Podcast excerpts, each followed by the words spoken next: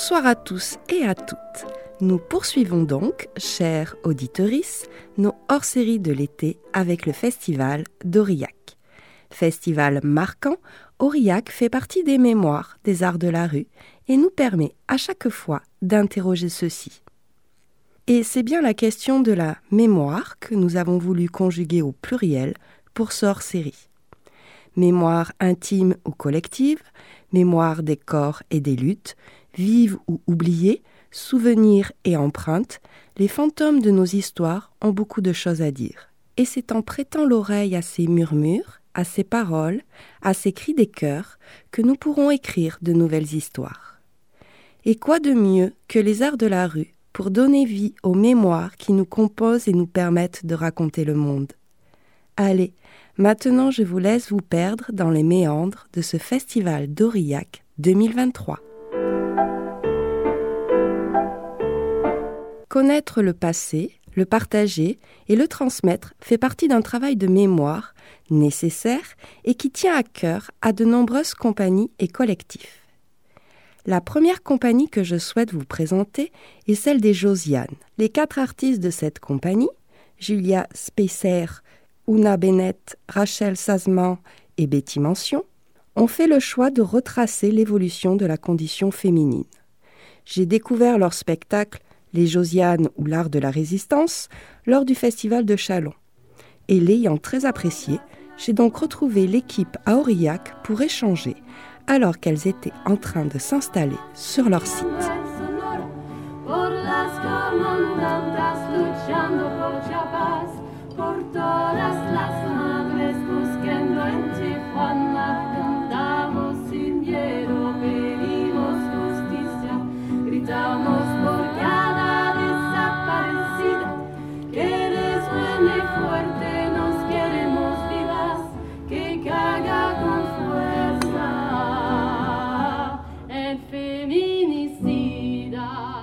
Alors je suis avec la compagnie Les Josianes euh, qui présente sur ce festival d'Aurillac leur spectacle Les Josianes ou l'art de la résistance. C'est un spectacle que j'ai vu à Chalon qui d'ailleurs a clôturé mon chalon et un spectacle que j'ai vraiment apprécié, vous allez comprendre pourquoi. Et donc il était très très important pour moi de rencontrer aujourd'hui l'équipe des Josiane. Donc je suis avec Julia et Una. Merci beaucoup de prendre du temps parce que là le festival n'a pas commencé, vous êtes en pleine installation, c'est ça? Oui, c'est ça, on est à Aurillac, on fait partie d'un collectif, le collectif 734. Euh, donc il faut monter le site, euh, il faut s'organiser, enfin il y a énormément de choses à gérer. Mais voilà, on est ravis de prendre ce petit temps euh, aussi tranquillou euh, pour parler du spectacle. Alors vous êtes une compagnie de cirque, mais une compagnie on va dire pluridisciplinaire parce que déjà il y a plusieurs agrès de cirque qui sont présentés, mais aussi il y a du chant, il y a de la danse, il y a même un peu de théâtre. Hein. Euh, c'est vraiment une caractéristique de votre compagnie, vous pouvez peut-être la présenter un petit peu? Alors oui, c'est donc une compagnie qui est composée de deux circassiennes, deux danseuses et un technicien. Euh, voilà, l'idée euh, c'était de mélanger les arts, euh, c'était d'utiliser le plus de moyens possible pour s'exprimer. voilà, donc c'est vraiment un mélange de, styles. Les deux circassiennes font deux agrès aussi différents. on chante ensemble, on se retrouve là, on danse ensemble et on fait aussi de la danse verticale qui était un peu le point de rencontre pour moi quand j'ai imaginé ce spectacle, le point de rencontre entre la danse qui est très et, le, cirque qui peut être très, aérien. Voilà, donc on, se retrouve toutes les quatre suspendues à des cordes et, euh, c'était une discipline nouvelle pour, euh, pour tout le monde. Oui, c'est vraiment une écriture collective où chacune a amené quelque chose, etc. Ouais, vraiment, chacune a amené son petit grain de sel. On va dire que j'ai euh, imaginé les, contours, j'ai imaginé un peu bah, le, décor et ce que j'avais envie euh, euh, d'exprimer. Je voulais que ce soit un spectacle de rue aussi, parce que c'était important pour moi que, bah, que des femmes puissent reprendre aussi en main leur place dans l'espace public. mais aussi, et évidemment, ça a été plein de... Je voulais vraiment laisser euh, l'opportunité à tout le monde de proposer des choses. Chacune a mis son petit grain de sel, sa palette de couleurs, ses propositions. Et puis euh, c'était très fluide, c'était hyper aligné. Euh, enfin la, création s'est très bien passée. ça a été très vite parce que ça marchait quoi, tout simplement. Et ça, on sent vraiment que c'est fluide en fait entre vous, dans l'écriture du spectacle, dans les jeux de regard, etc. Bon, maintenant on va peut-être aborder la, la thématique. Donc c'est un, peu un spectacle qui raconte euh, l'histoire des femmes, en fait, et l'histoire des combats féministes à travers, moi c'est ce que j'y ai vu, à travers le XXe siècle. Hein. On a des, références au droit de vote, aux années 70 à la libération des corps, même jusqu'au mouvement MeToo, finalement, aujourd'hui. Mm. Alors, J'imagine cette thématique, vous la portez de vous-même, mais aussi il y a cette notion de mémoire peut-être qui était importante pour vous de transmettre en fait? Euh, Alors effectivement, dans le spectacle, euh, c'était très important pour nous de, faire des ponts entre les luttes passées, les luttes actuelles et, les luttes futures. Euh, je pense à Betty qui a une mm. petite fille de 3 ans, et donc c'est important aussi là, de, pour nous de transmettre tout ça. Et j'ai grandi avec une grand-mère très très militante qui a brûlé son soutien-gorge sur place publique et euh, qui m'a toujours dit que tout ça était très fragile et qu'il fallait l'importance en fait de continuer euh, les luttes et en même temps on voulait les remercier pour tout ce qu'elles avaient ouvert pour nous. Euh, elles ont beaucoup lutté pour qu'on puisse aussi aujourd'hui avoir cette liberté là. C'est pas fini et donc c'était un voilà il fallait les remercier, leur rendre hommage et leur dire qu'on continue. Dans votre spectacle aussi, il y, a, vraiment un soin qui est porté à l'habillage sonore. Moi, j'y étais très sensible parce qu'il y a beaucoup euh, en fait d'archives sonores et euh, nous à Cosette, on adore. C'est un peu notre truc aussi.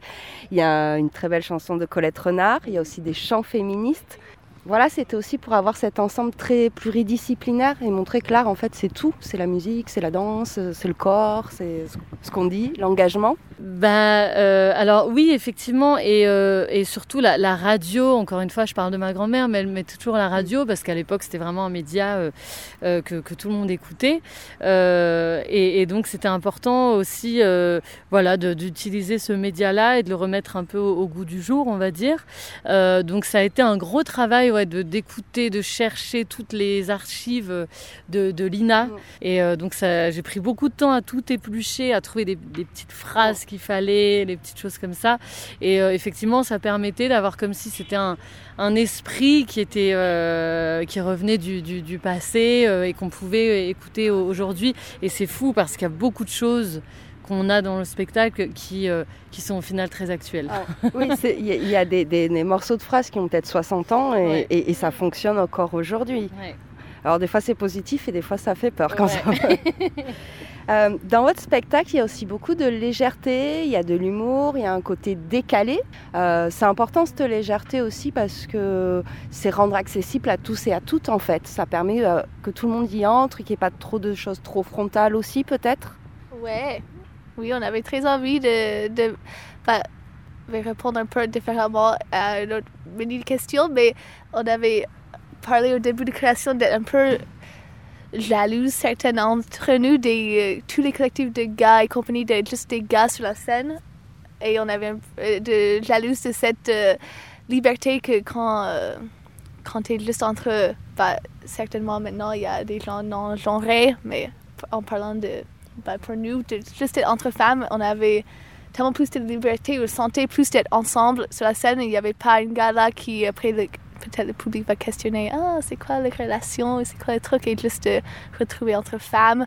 Ça nous a tellement fait du bien. Et aussi, on avait beaucoup vu que les gars, ils avaient cette liberté de rigolo et con et juste être un personnage et pas besoin d'être une mère ou une, je sais pas, moi j'étais femme de ménage dans les spectacles, j'étais toujours comme des, on était souvent donné des, ouais, des caractères vraiment caractéristiques féminins. So on voulait euh, aussi être ça et aussi euh, avoir liberté dans le même spectacle de juste être qui on est ou, ouais. Voilà. Et ouais. On va, on va terminer euh, sur, sur, une dernière question ben, par rapport à la réception parce que quand j'ai quitté Chalon, euh, j'ai vu il y avait une, foule euh, qui vient discuter avec vous. Comment ça se passe? Quels sont les retours? Est-ce que vous, j'imagine, on vous dit oh, ça fait du bien, c'est important de se rappeler de tous ces combats-là.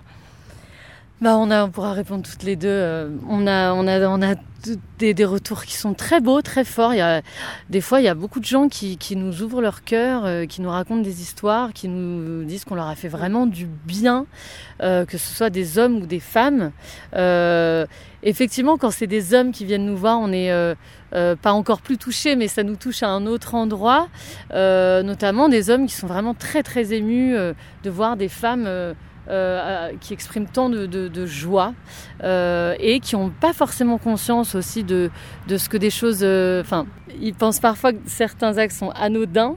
Alors que ça l'est pas du tout et que nous, nous, ça vient toucher quelque chose en, nous qui, enfin, voilà, qui, qui pas du tout ce qu'ils pensent. donc c'est aussi des enfants qui ont adoré le spectacle, qui ont trouvé ça très très fort, très coloré, très drôle. Donc ça aussi, ça, ils ont une autre lecture que les adultes, évidemment. Euh, euh, voilà, on a des, très jolis retours, en tout cas euh, à la fin du spectacle, la plupart du temps. Il y a aussi des, on a eu, on a eu quelques retours de, personnes qui n'ont pas aimé la chanson, qui l'ont trouvée trop provocante, alors que c'est une chanson de 1963. Bon, c'est ça. Hein Mais vas-y, oui, ça me fait penser à ouais, les parents qui ont des, des, enfants de tous les âges qui disent Ah, ça, ça va m'aider à amener des sujets différents euh, pour qu'on puisse parler en famille. Et juste, ça fait quelques spectacles, je sais pas où on était, mais j'étais en train de marcher quelque part et j'ai entendu une, comme une maman qui dit à son enfant, elle a commencé à parler de mon histoire que je lui ai expliquée elle était en train de redire à lui qu'est-ce que je l'ai dit, et c'était vraiment cool à son fils. Et euh, aussi, on avait Bachelon avait comme deux ou trois Josiane de, qui avaient au moins 60, 60 ans. Et il y avait une qui a dit qu'elle n'a pas beaucoup, euh, elle, a pas trop aimé son nom. Et finalement, elle a dit Vous avez vraiment m'aider à aimer mon nom, euh, les Josiane, ma Josiane. Et ça, ça, je me suis dit. Ça, c'est le plus beau compliment en fait. Ouais, c'est clair. Merci beaucoup. Et... Merci à toi.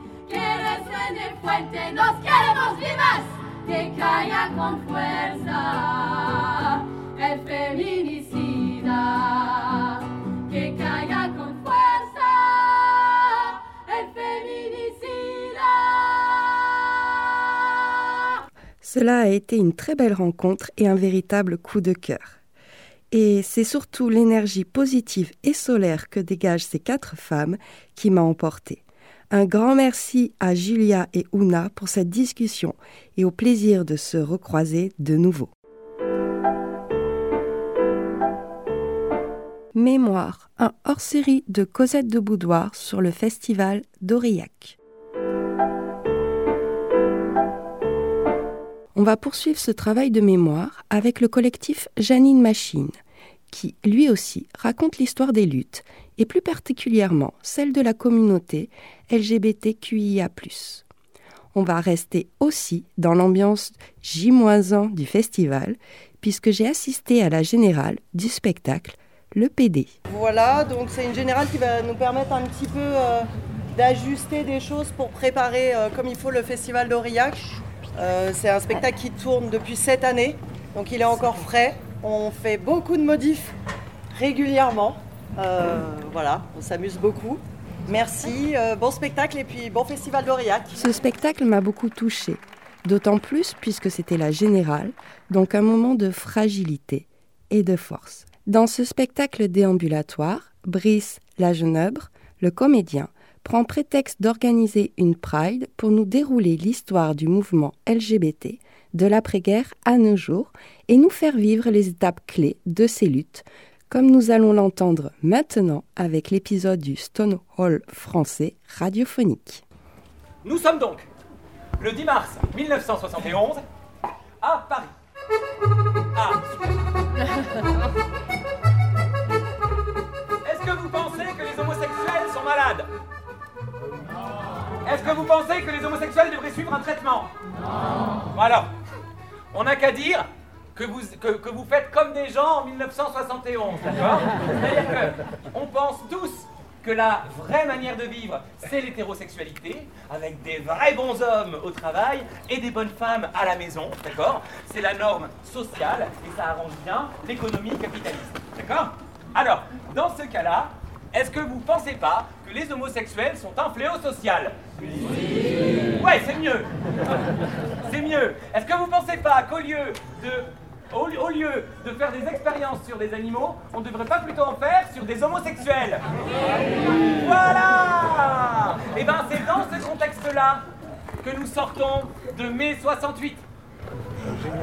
Eh le MLF, le mouvement de libération des femmes, va jouer un rôle déterminant dans ce qu'on appelle le Stonewall radiophonique français. Pendant leurs actions, pour ne pas avoir à porter d'armes blanches et à finir au poste, elles utilisent un saucisson sec. Parce qu'un saucisson sec, manié avec dextérité, peut produire un effet similaire assez convaincant. Le commando saucisson va donc infiltrer une émission de radio consacrée à l'homosexualité devant les micros de RTL dans un débat présenté par une femme qui s'appelle Ménie Grégoire.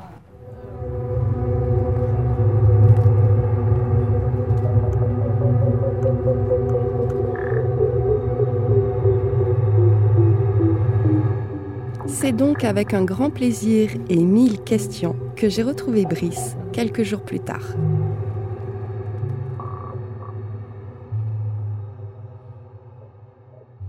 Alors je suis avec Brice du collectif euh, Janine Machine qui présente à ce Aurillac euh, ce spectacle déambulatoire, le PD. Alors merci Brice de prendre le temps de répondre à nos questions dans, la folie du, festival de Riac. Alors moi j'ai assisté à la générale euh, qui était très très émouvante.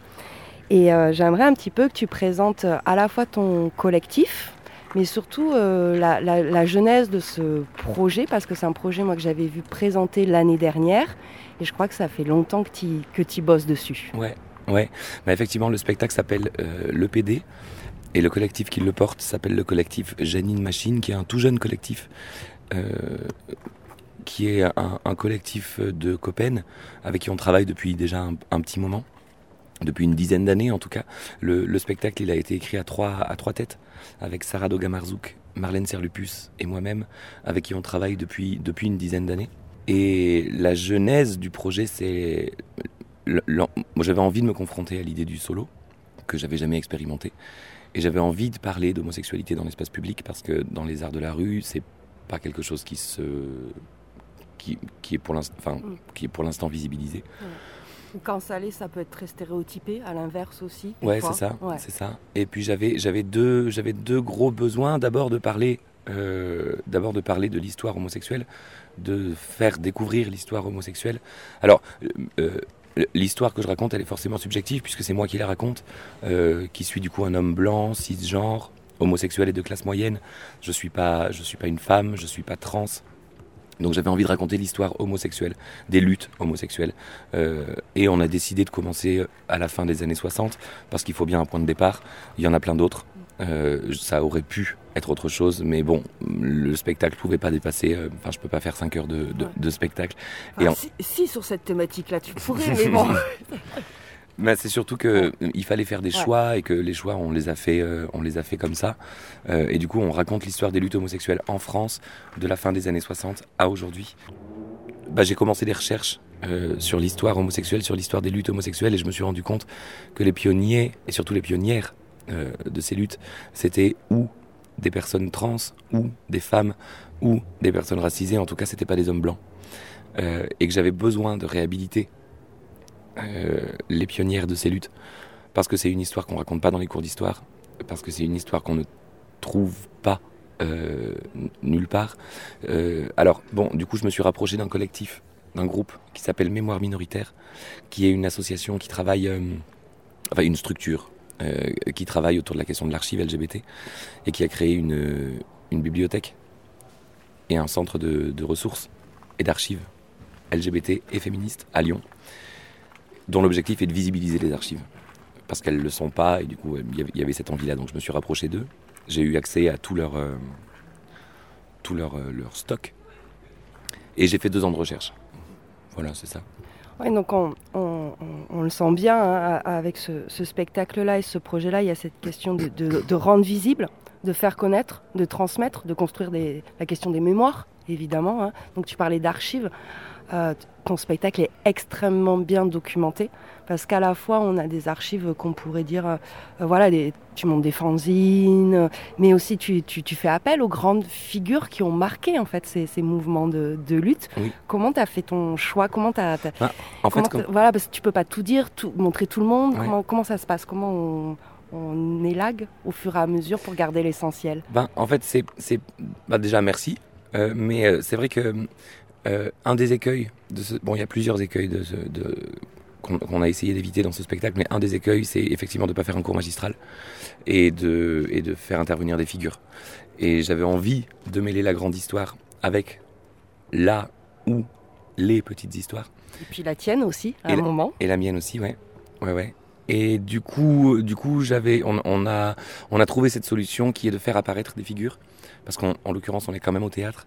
Et du coup, j'avais envie de faire apparaître ces figures-là, qui viennent raconter un moment de leur vie, ou qui viennent nous raconter, se raconter, ou raconter euh, la structure de laquelle ils font partie euh, à, ce- moment-là de leur, euh, moment-là de leur vie.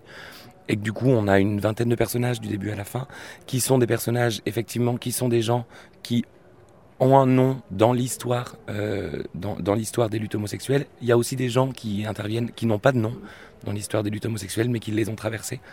Et j'avais aussi envie de prendre ces paroles-là. Et puis, ce qu'il faut, ce qu'il faut dire aussi pour, euh, pour les gens qui ne l'ont pas vu, c'est que le choix qu'on a fait, c'est celui de raconter l'histoire des luttes homosexuelles à travers les prides. Mm. Donc, c'est-à-dire, Ouais, c'est le fil rouge un petit Ouais, peu. c'est ça. Mm. c'est ça. Comment, comment ça se passait quand il n'y en avait pas? Comment elles sont arrivées? D'abord aux États-Unis, même, parce que même si on raconte l'histoire de France, on est obligé de faire des ponts avec Oui. l'histoire des États-Unis. Comment ça s'est comment c'est arrivé aux États-Unis? Comment c'est arrivé en France? Comment ça s'est transformé? Comment ça a été réapproprié? Par qui ça a été réapproprié? Comment est-ce que ça a été Comment est-ce que ça a évolué? Et où est-ce que ça en est aujourd'hui? Et quels sont les problèmes que ça pose dans la communauté LGBTQIA+ aujourd'hui? Alors, ce- on avance aussi dans, dans l'histoire par, euh, par, par ce choix de mise en scène, c'est-à-dire que c'est un spectacle déambulatoire. Et ça, je trouve ça aussi intéressant, c'est pour montrer que, enfin, moi je l'ai perçu comme ça, que l'histoire, ça se construit, ça s'écrit, on choisit aussi de ce qu'on. Et, et puis, ça, ça, en fait, euh, comme c'est déambulatoire, ben, il y a encore des étapes à écrire. Oui, tout à fait. Et puis l'idée de le faire dans la rue, c'est parce que c'est là que ça se joue. C'est dans la rue Ouais. qu'on, c'est dans la rue qu'on manifeste, c'est dans la rue qu'on se cache, c'est dans la rue qu'on se montre, c'est dans la rue qu'on crie, euh, et c'est dans la rue qu'avancent les choses. Euh, en tout cas, c'est dans la rue qu'est le peuple. Mm. Et nous sommes le peuple. Et, et nous sommes, nous sommes le peuple. Et ça, il y a besoin de le dire. Euh, et, et du coup, le, chaque déambulation est une manifestation qui s'inscrit dans l'histoire des luttes homosexuelles euh, qu'on traverse. Et le public devient tour à tour des, hum, des à la fois des militants de la CGT, des militantes du MLF, des militants et des militantes du phare, des gens d'Act Up, euh, tout un tas, tout un tas de, de- On traverse comme ça dans le dans l'espace et dans le temps. On avance dans l'espace comme on avance dans le temps. Et chaque spot, à peu près, est une décennie dans laquelle on s'arrête, est une décennie dans laquelle on va raconter ce qui s'y joue. Alors, à la... moi j'ai assisté à la générale. À la fin de la générale, j'étais sentie très, très, très émue. Euh, ouais, il y a beaucoup d'émotions aussi. Hein, dans... tu, tu mets beaucoup de choses de toi. Hein. Ouais, c'est un vrai, c'est un vrai moment de, ouais, c'est un vrai spectacle qui, qui sort de, c'est un spectacle qui sort de ma tête. Déjà, ça, ça, il y en a pas eu beaucoup dans ma vie. Euh, et puis là, je, je, je, non seulement je me raconte, parce qu'il y a aussi de mon histoire à moi à l'intérieur, puisque dans cette frise chronologique, moi j'arrive en 1986, donc à partir de 86, euh, il y a mon rapport à la militance qui vient s'inscrire dans dans la grande histoire des luttes homosexuelles, euh, qui est d'abord inexistant, puis qui arrive à un moment donné précis, en 2013, tout le monde sait pourquoi. Et, hum, et effectivement, oui, euh, c'est important pour moi, d'abord parce que je me raconte, mais aussi parce que je raconte une histoire qui, qui est, qui est vibrante pour moi de nécessité.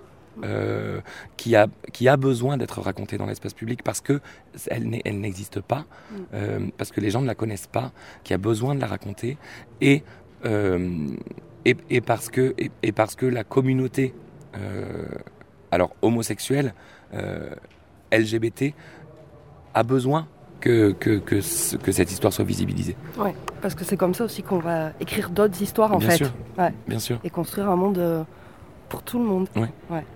Merci beaucoup. avec un grand plaisir. Je remercie fortement Brice pour cette discussion pleine d'engagement et ce très beau projet qui a touché mon cœur d'historienne. Bref, c'est le cours d'histoire fun et brillant sur les luttes féministes et LGBTQIA, qu'on attendait. Cosette de Boudoir, Mémoire, hors série sur le festival d'Aurillac. La question de la mémoire est venue aussi se frotter aux questions d'identité durant ce festival. Notre passé, nos souvenirs, nos expériences sont des éléments qui construisent, composent et agissent sur qui on est. C'est ce qu'a choisi d'interroger le collectif Plateforme avec son spectacle Identidades. Interprété par une circassienne, Bélène Célédon, et un musicien, Gaspard José, cette sorte de monologue évoque tour à tour l'éducation, le genre, l'exil. Mais le mieux est sûrement de l'illustrer avec un extrait. Pour nous faire apprendre comment on doit être. Par exemple, les petites chaperons. Interdiction de sortir de l'échamin établi et de rentrer dans la forêt. Interdiction de parler avec des inconnus. Ensuite, il vient l'histoire de la fameuse fille, moitié femme, moitié poisson. Elle, elle a tout donné par amour. Elle a vendu sa voix pour plaire au beau prince, qui finalement, il est parti avec une autre. Et elle, mort. La petite fille aux chaussures rouges. Elle était punie. Punie pour son extrême vanité. Interdiction de s'habiller comme elle le voulait. Punie. Et on lui a coupé les jambes.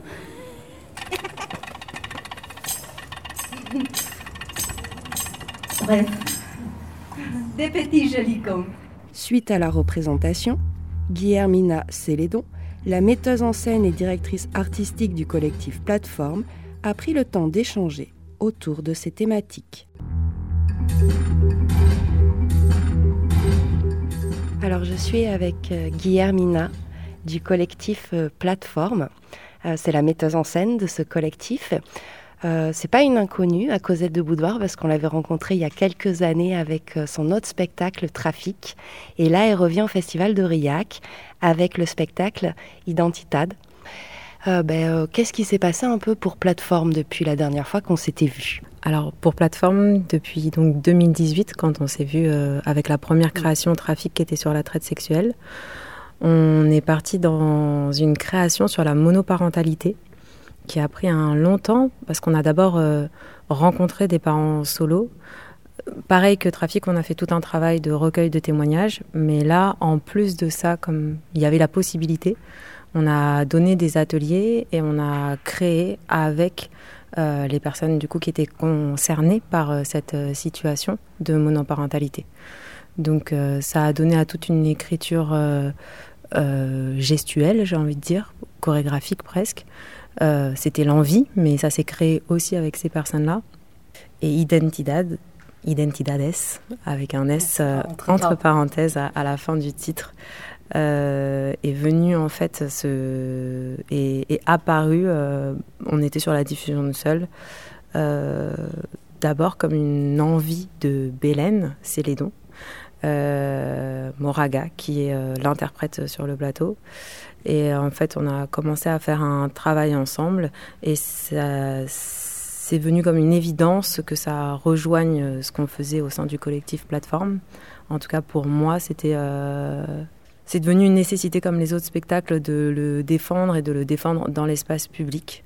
Euh, et pour nous, c'est une grande première car on est passé donc d'un spectacle fixe qui jouait de nuit à un spectacle de jour qui était en déambulation.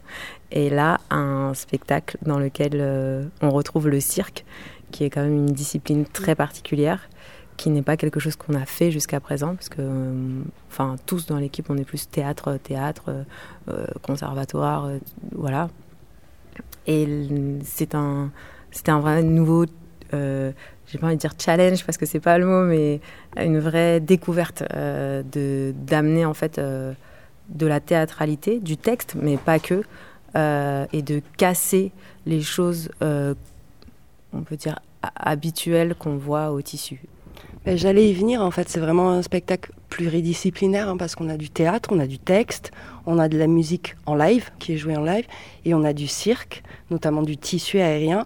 Et, euh, et, tu casses les codes en fait, un peu de ce tissu aérien parce que voilà ce que tu dis, on n'est pas que dans des trucs hyper esthétiques, hyper euh, euh, gracieux, etc.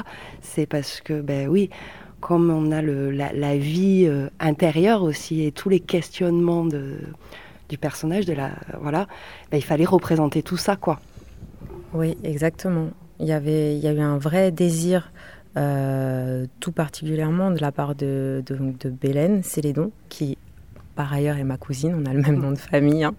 Euh, elle sortait du Lido et il y avait une envie de, de, de casser cette technique euh, tellement euh, en plus en tant que femme sur un tissu mm. euh, tellement lyrique, euh, tellement. Ça renvoie plein de choses à chaque fois. Il faut être gracieuse. Exactement. Les pointes et les grands écarts. Et, et comment est-ce que tout d'un coup, un grand écart, grâce au théâtre, mm. grâce au message qu'on est en train de faire passer, c'est pas juste quelque chose de beau et d'esthétique, c'est un, grand écart, c'est une situation. Mm.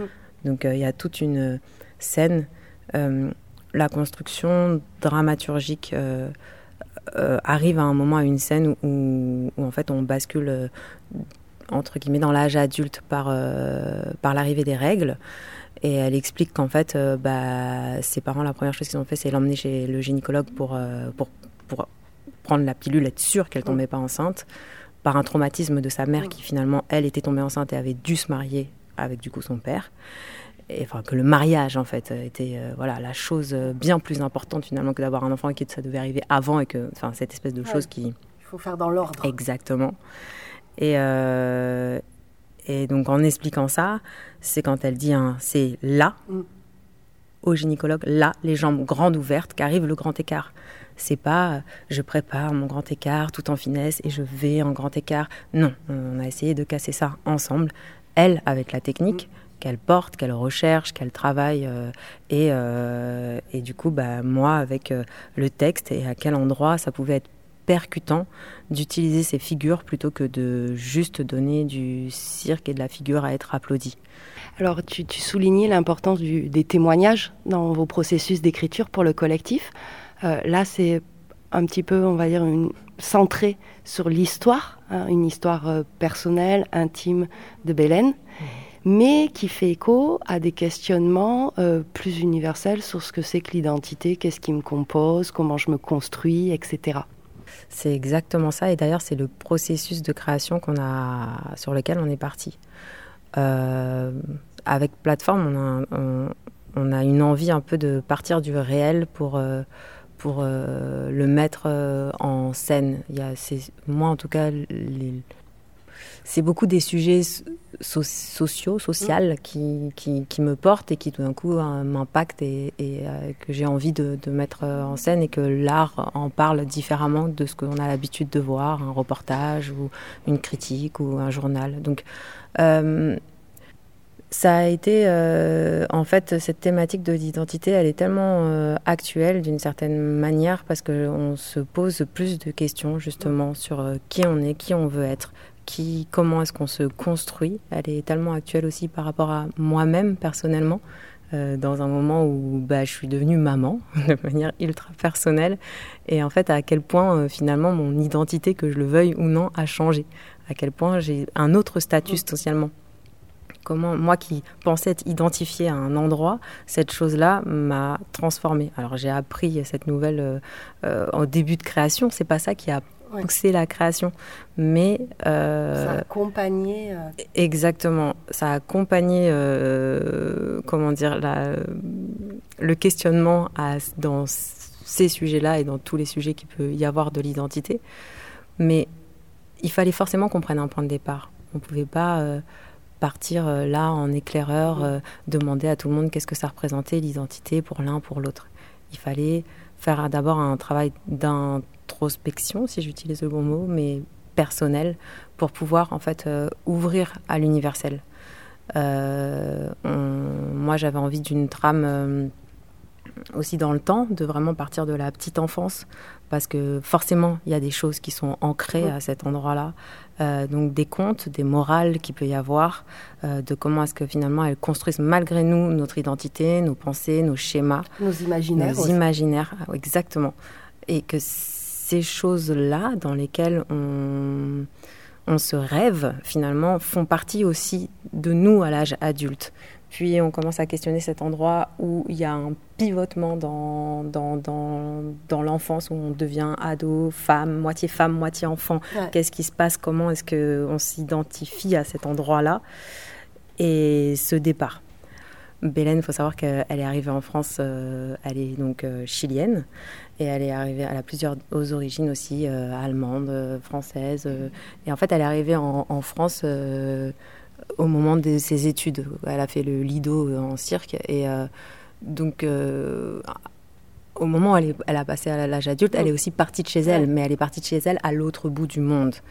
Et forcément, ça questionne en fait qui je suis ici, là où je ne parle pas français, là où en fait euh, tout ce texte-là, où à un moment on dit bah en fait je peux pas voter ici, mm. je peux à peine manifester, j'ai mm. pas mes papiers, je suis pas forcément en règle, je me sens pas libre alors que je me le sentais dans mon pays. Et on passe à ce, à ce, à ce voyage du, Chili à la France et on l'explose en plusieurs questions beaucoup plus générales en fait. Et, euh, et, et, si finalement tout ça, tout ce qu'on questionne pendant trois quarts d'heure, on n'en avait rien à faire et que en fait peu importe. Peu importe et, et peu importe qui on est et peu importe comment on est et peu importe le pays où on est et que l'important, c'est nos actes en fait aujourd'hui. Et puis euh, ce spectacle, il, montre aussi bah, que l'identité, il y a de multiples facteurs et qui peuvent être mouvants en fait. C'est-à-dire qu'à un moment euh, de ta vie, ça peut être ça. Tu peux t'attacher à ça qui te définit à ce moment-là, mais dans cinq ans, ça peut être autre chose. Et, euh, et moi, ça m'a fait penser à un bouquin qui s'appelle Les identités meurtrières et qui, parle vraiment de ça aussi, qu'en en fait, il y a 10 000 trucs qui nous composent, quoi. Et qu'après, il y a aussi... Bah, les injonctions, les normes, les codes, la pression. Et ça, on, voit bien ces deux axes dans ton, dans ton spectacle et, c'est très fort. Bah ouais, c'était, c'était très important que ça, que ça ressorte.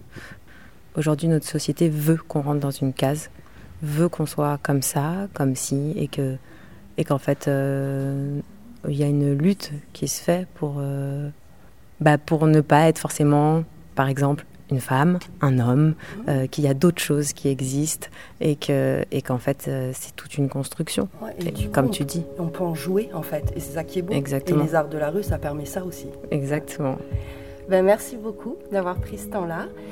Merci. Merci beaucoup.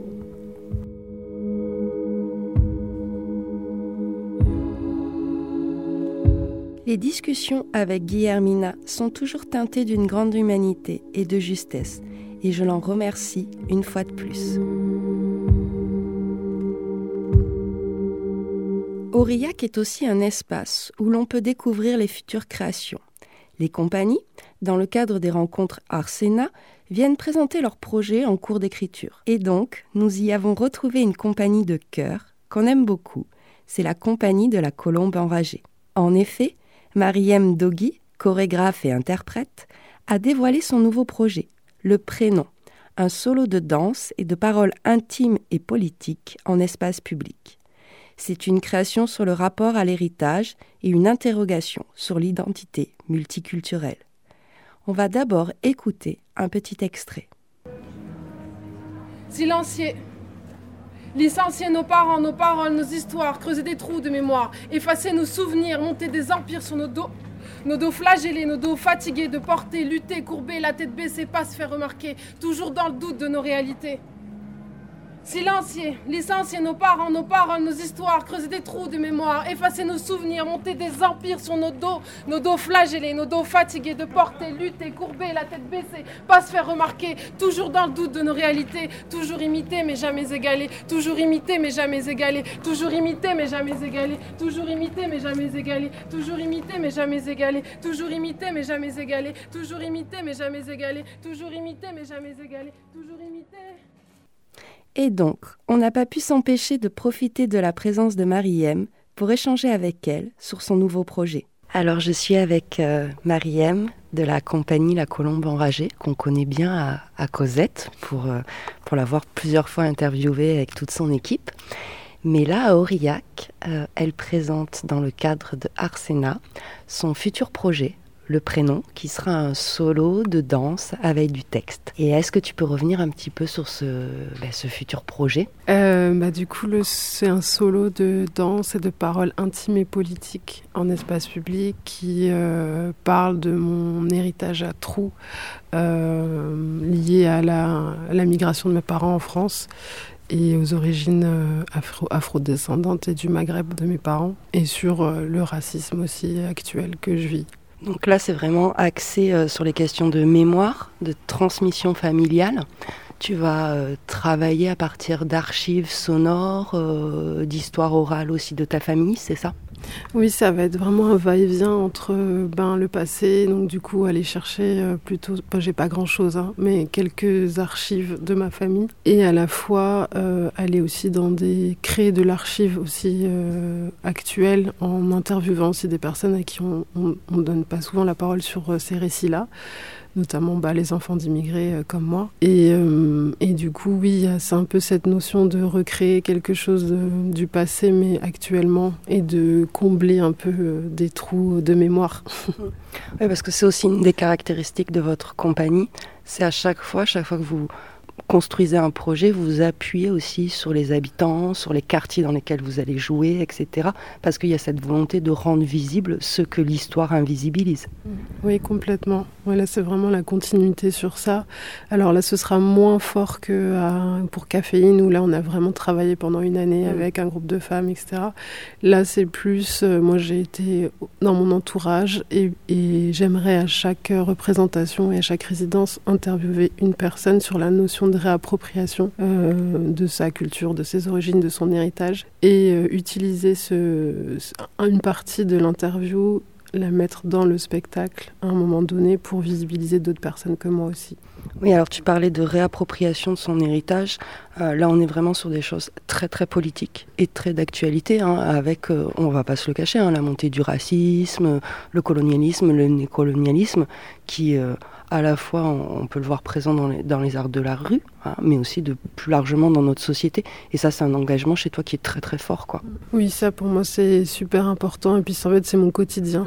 Bah du coup, euh, c'est presque c'est essentiel et une nécessité de le mettre dans, dans le spectacle aujourd'hui pour moi. Et c'est vraiment la continuité après caféine. On parlait des quartiers populaires. En fait, on, on s'est rendu compte aussi que parler des quartiers populaires, c'est parler des enfants d'immigrés et de ce qu'on vit. Enfin, ça, ça va complètement ensemble. Euh, donc oui, c'est vraiment euh, aussi euh, dire, enfin, dire que ça suffit, aussi ce racisme insidieux qui est aussi quand on parle d'invisibilisation, qui est aussi dans le, dans le milieu d'art de la rue, où en fait nous on n'existe pas, on n'est pas beaucoup représenté, et quand on est représenté, c'est vraiment des types de représentation. ça peut même tomber dans le stéréotype, etc. Mm. Dans le cliché, ou parler à notre place mm. aussi, mm. beaucoup, ça, ça se fait beaucoup. Et du coup, là, c'est reprendre en fait la parole et la dire comme on veut aussi, ne pas s'adapter à un discours, à une façon de faire. Alors, dans ta présentation, tu évoques le corps et, euh, et aussi euh, la voix. Comment tu vas travailler entre ces deux, choses? Alors, euh, moi, je suis d'abord danseuse et chorégraphe, mais euh, j'ai toujours eu un, rapport à, l'écriture important dans, mon travail. Et sur la dernière pièce à Caféine, du coup, Léa, la rappeuse, elle nous a beaucoup initié à aussi comment créer par l'écriture et la voix. Du coup, on a pris ces habitudes-là. Et euh, pour moi, c'était la première chose qui m'est venue, du coup, en, en démarrant le prénom, c'est un texte que j'ai que j'ai que j'ai dit là dans ma présentation et qui en fait euh, euh, est complètement, enfin, qui, qui, me permet après d'entrer encore parce que au départ j'arrivais pas du tout à danser et euh, ce texte-là me, donne quand même beaucoup de force pour le, le, faire entrer dans mon corps. Donc la liaison, ça va toujours être un va-et-vient entre la parole, donc ça peut être slamé ou ça peut être juste raconté, et la danse qui met en, qui met en en poésie, on va dire, des choses que je ne peux pas dire euh, par les mots. Voilà. Alors c'est vraiment ce, enfin, ce projet-là, qui est pour l'instant intitulé Le prénom. il est vraiment articulé sur les questions de mémoire. Et ça aussi, c'est peut-être connaître son histoire ou connaître d'autres histoires, pas que celle officielle qui est écrite généralement par les dominants. Hein. C'est aussi faire bouger les choses et peut-être aussi faire bouger le, monde, quoi. Mm. Ah oui, bah c'est un peu, j'ai pas autant de d'objectifs, mais je crois que en fait, euh, c'est nos identités, elles sont politiques et il n'y a pas le choix, quoi. Mm. Et pour moi, je j'utilise euh, ces moments de visibilité qui sont hyper rares pour exprimer ça, parce que sinon, je pense que enfin, c'est impossible à vivre, quoi. Et du coup, j'ai de la chance d'être une artiste et de pouvoir, euh, dans ces moments-là, creuser, chercher et mettre en lumière, quoi. Et donc le prénom? Pour juin 2024, c'est ça? Oui, voilà. Donc on espère pouvoir le voir soit à Chalon, soit au Riac l'année prochaine. En tout cas, on va suivre. Merci beaucoup. Merci. Et puis, ben, euh, bonne continuation pour ce projet et au plaisir de se recroiser. Merci. Un énorme merci à Mariem pour cette discussion politique et engagée comme on aime et pour partager les étapes de création de son projet. Mémoire, un hors-série de Cosette de Boudoir sur le festival d'Aurillac. Proposer d'autres histoires que l'histoire officielle, rendre visibles ceux et celles qu'on oublie, donner corps et voix aux minorités silenciées, sont des leviers importants pour créer d'autres formes de récits et de mémoire.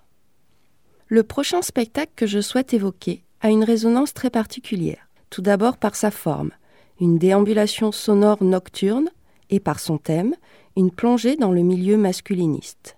Le projet de Marion Thomas et de Pintozor Prod nous permet de suivre pas à pas le parcours d'un incel des premiers forums au passage à l'acte. Ce kit de survie en territoire masculiniste est aussi un moyen d'aborder la question de la place des personnes sexisées dans l'espace public, comme vous allez pouvoir l'entendre. Aujourd'hui, je porte un mini short parce qu'il fait chaud mais parfois l'hiver, je porte un pantalon et en fait, ça, ça change rien. Au bout d'un moment, je me dis lève la tête et redresse-toi. La rue, elle t'appartient aussi. Mais en fait, ça dure pas longtemps. Parce que dès que je pense à autre chose, en fait, je, je reprends ma position de ne te fais pas remarquer et je regarde le sol, euh, les pavés, le béton. Et en fait, je crois que toutes les femmes ont des histoires à raconter sur les hommes. Les hommes dans la rue ou dans les transports en commun te parle et qui insiste, qui te siffle, qui demande ton numéro, qui te regarde avec insistance, qui essaie de te toucher, qui t'attrape le cul ou les parties génitales.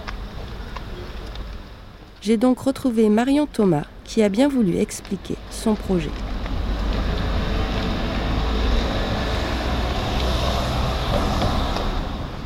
Alors je suis avec euh, Marion euh, qui présente lors de ce festival d'Aurillac un spectacle ou plutôt un dispositif sonore intitulé Kit de survie en territoire masculiniste et cette proposition a été construite avec aussi euh, Prod. Merci Marion de, prendre du temps. Alors euh, déjà, je pense qu'il faut que tu expliques un petit peu ton, ce que tu présentes et la, genèse de, ce projet parce que c'est quand même un projet un petit peu particulier dans ce festival d'Aurillac. Euh, oui, tout à fait. Alors ce projet, c'est une déambulation dans l'espace urbain et euh, le public on leur donne un MP3 et un casque, et à l'intérieur de ce MP3, il y a un enregistrement qui dure à peu près 45 minutes, où moi je raconte euh, ma découverte du mouvement euh, Incel. Euh, donc Incel, c'est pour Involuntary Celibate, et en fait, c'est des jeunes hommes qui se regroupent sur Internet euh, pour discuter du fait que euh, ils n'ont pas de petites copines, ils n'ont souvent pas de relations sexuelles et ils pensent que c'est de la faute des femmes. Et il y a une branche radicale des incels qui pense même qu'il faut punir les femmes en descendant dans la rue pour les tuer. Et euh, la découverte aussi d'un incel en particulier qui a été un peu le, messie comme il l'appelle, c'est-à-dire le premier à passer à l'acte et dont j'ai réussi à obtenir le journal intime et l'intégralité de la chaîne YouTube. Donc ça représente à peu près 7 heures de vidéo. Et donc voilà, ça, parle de ça. Donc moi j'ai j'ai écrit le texte et puis après j'ai fait appel à Audrey Bercier et Maxine Reis qui sont du coup qui font partie du collectif Pintosaur Prod pour pour transformer ça en balade sonore et c'est elles qui ont fait tout le travail de son et puis on a pensé un peu le dispositif ensemble. Oui parce qu'il y a un sacré boulot de montage. Là on va le souligner hein, puisqu'on est en radio. Donc en fait il y a deux sortes de deux journaux intimes qui s'entrecroisent. Le tien avec euh, tout ton travail de recherche mais aussi hein, toutes tes réflexions sur qu'est-ce que c'est qu'être une femme en espace public. Hein. Et puis euh, ce fameux euh, journal qui est même, on peut le dire, qui a à vomir à entendre, mais, euh, mais qui est nécessaire parce qu'en plus c'est un, un, milieu qui est peu connu. Et puis euh, tu, abordes pas que le milieu des incels, aussi tu interroges euh, pas mal les forums de jeux vidéo, les boys clubs, voilà, ça t'élargit aussi. Comment hum, vous avez choisi les passages? Comment le travail d'écriture? Le travail d'écriture, l'idée c'était, comme j'avais accès à ce journal intime là, l'idée c'était de pas en faire un monstre, mais plutôt d'essayer de, de, de comprendre en temps réel euh, quelles ont été les étapes de sa vie qui ont fait qu'à un moment il s'est radicalisé. Mm. Et donc du coup pour ça ce que j'ai choisi de faire c'est de le, mettre euh, son enfance et son adolescence en parallèle de la mienne parce que finalement il y a quelques petits trucs qui mm. se regroupent et notamment le fait euh, d'avoir été euh, disons un adolescent ou une adolescente un peu solitaire qui se réfugie dans les jeux vidéo à un moment. Et puis comment en fait ça se fait que à un moment genre vers 20 ans à peu près moi, je suis devenue euh, féministe et puis j'ai eu des potes et puis j'ai fait. Euh, enfin, je suis devenue la femme que je suis et que lui. Euh, lui s'est empoisonné l'esprit et s'est radicalisé au point de, de faire un attentat contre les femmes, en fait, de descendre dans la rue et de tuer des femmes. Puis l'idée, c'était plutôt de jouer sur euh, je sais pas si on peut vraiment parler d'empathie, mais en tout cas d'essayer d'essayer de comprendre ce qu'il a ce qu'il a mené là-dedans.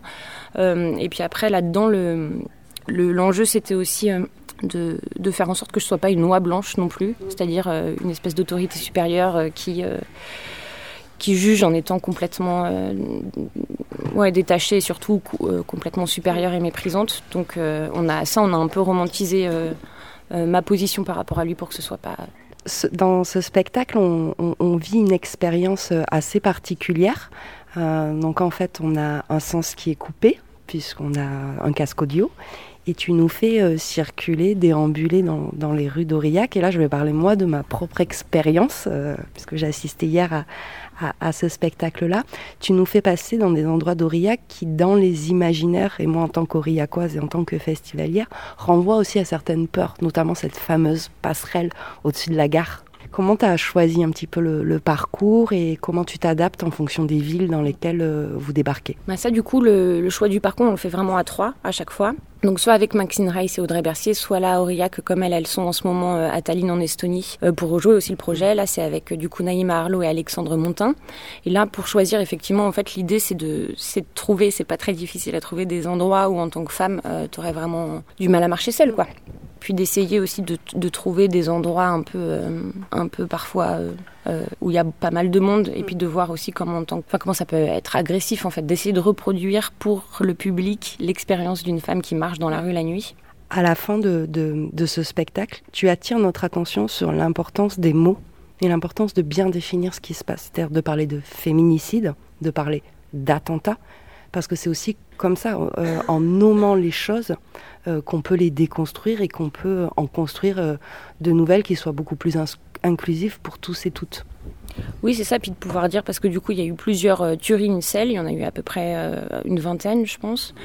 Et, et en fait, comme c'est pas désigné comme ça dans les médias, bah, personne ne sait, en fait et, euh, et, que ça serait important de pouvoir avoir encore une tuerie masculiniste ou encore un attentat contre les femmes, ce qui est pour l'instant pas le cas. Et j'ai l'impression que c'est un peu la même chose pour l'extrême droite en fait quand ils font des attentats euh, dans les synagogues ou euh, c'est jamais nommé comme voilà, ça. c'est jamais nommé. Et pour l'instant il y a que il y a que les islamistes où c'est nommé. Mais c'est pas juste en fait, c'est complètement pas juste parce que ça les ça ça leur donne le statut de seul extrémiste alors qu'en fait c'est pas vrai du tout.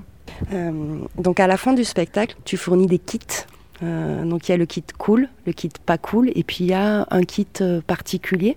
C'est aussi pour que les spectatrices poursuivent leur, leur réflexion ou se renseignent ou aient d'autres infos.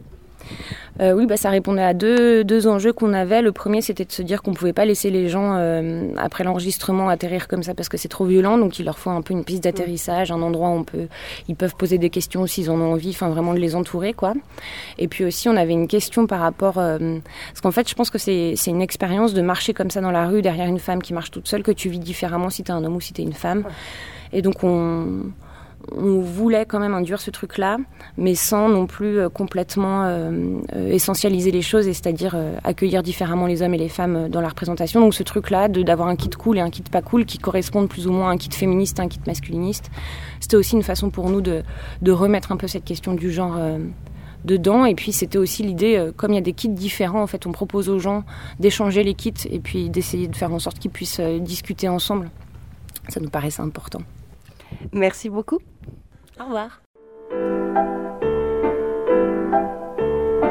Un grand merci à Marion pour cet échange et pour l'extrait sonore du spectacle. Je me permets aussi de souligner que ce projet rend fémage aux nombreuses victimes des violences masculinistes.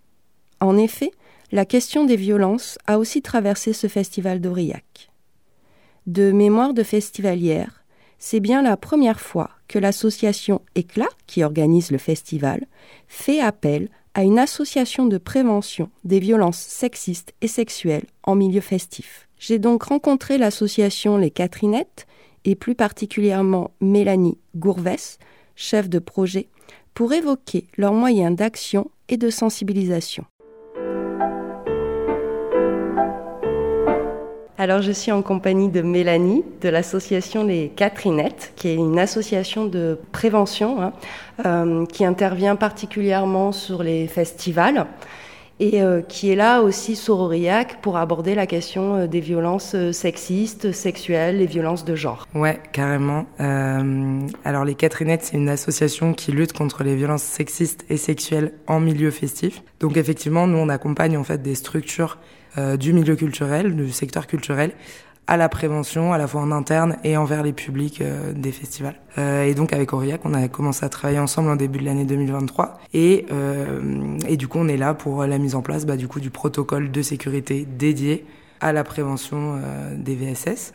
et donc, on va avoir plusieurs aspects, non seulement non seulement le stand de prévention envers les publics d'Aurillac, mais aussi la prise en charge des victimes euh, tout au long du festival.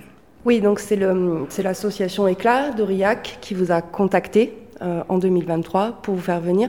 Vous, c'est pas votre premier, euh, bon, c'est votre premier Aurillac, mais vous avez quand même un certain nombre d'années d'existence. C'est pas votre premier festival.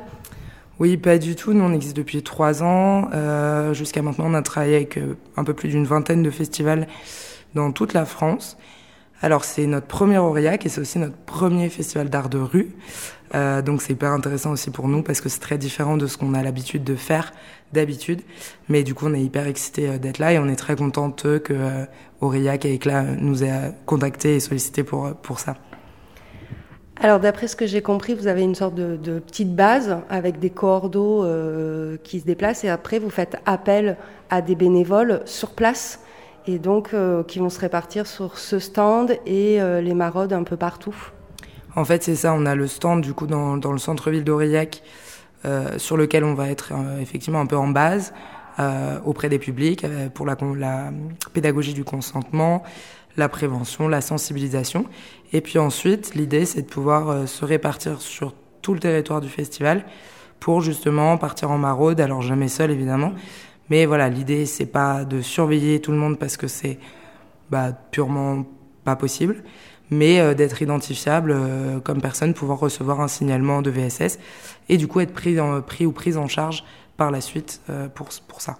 Alors on va rentrer un petit peu dans le concret. Est-ce que tu peux nous expliquer quel type d'action ou peut-être quelques outils, nous décrire quelques outils que vous utilisez pour faire de la prévention? Bah Nous, on a décidé auprès des publics de parler beaucoup de consentement, pas parler que des violences, parce que ça, effectivement, c'est ce qu'on traite, mais c'est pas comme ça qu'on aborde le sujet avec les publics. Donc nous, on a pas mal d'outils pédagogiques, notamment des jeux de société. Il y a plusieurs euh, maisons d'édition euh, euh, qui sont spécialisées dans les jeux de société dits féministes.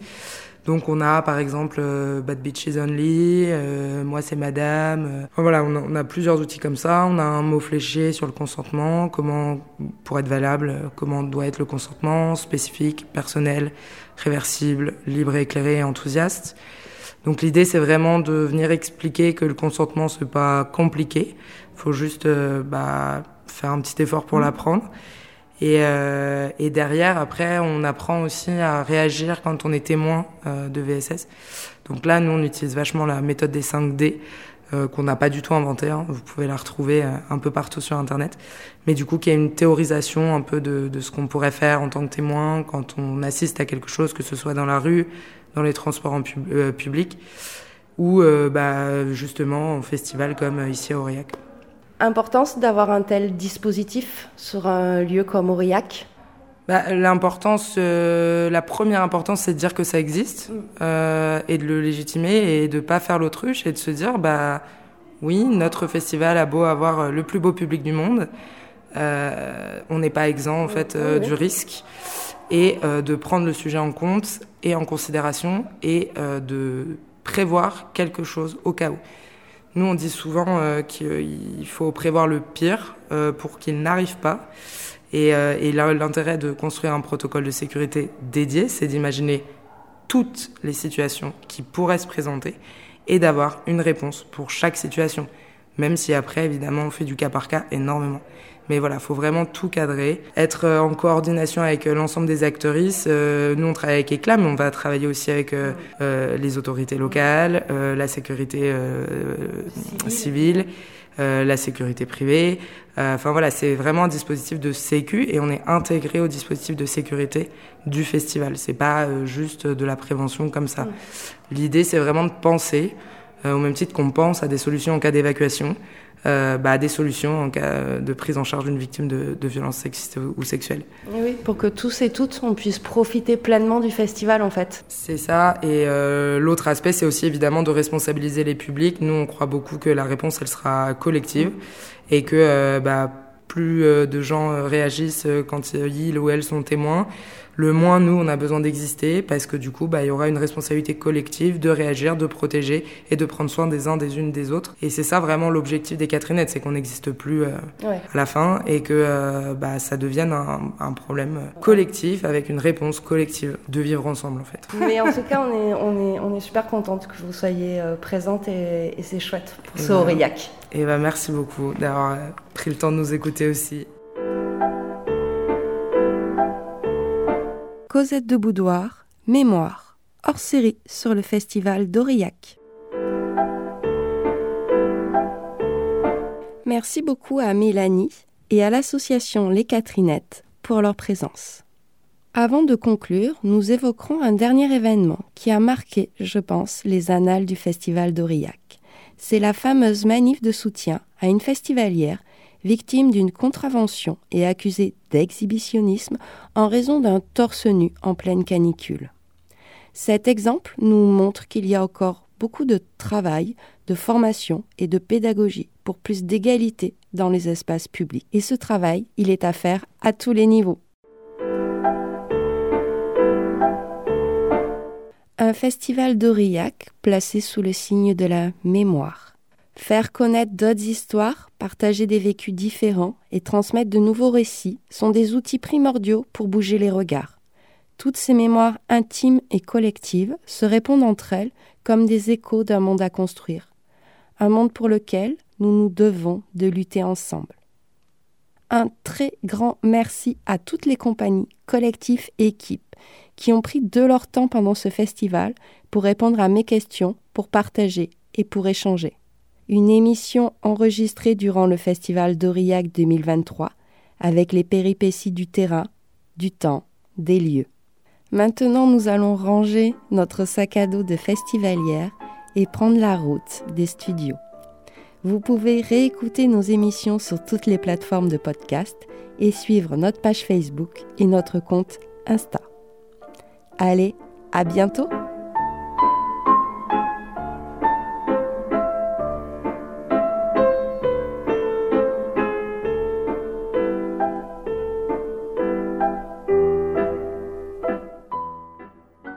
Je viens à Aurillac parce que c'est mon cœur a toujours battu fort pour Aurillac, plus ou moins en colère, plus ou moins résistant. C'est un cœur pour moi battant.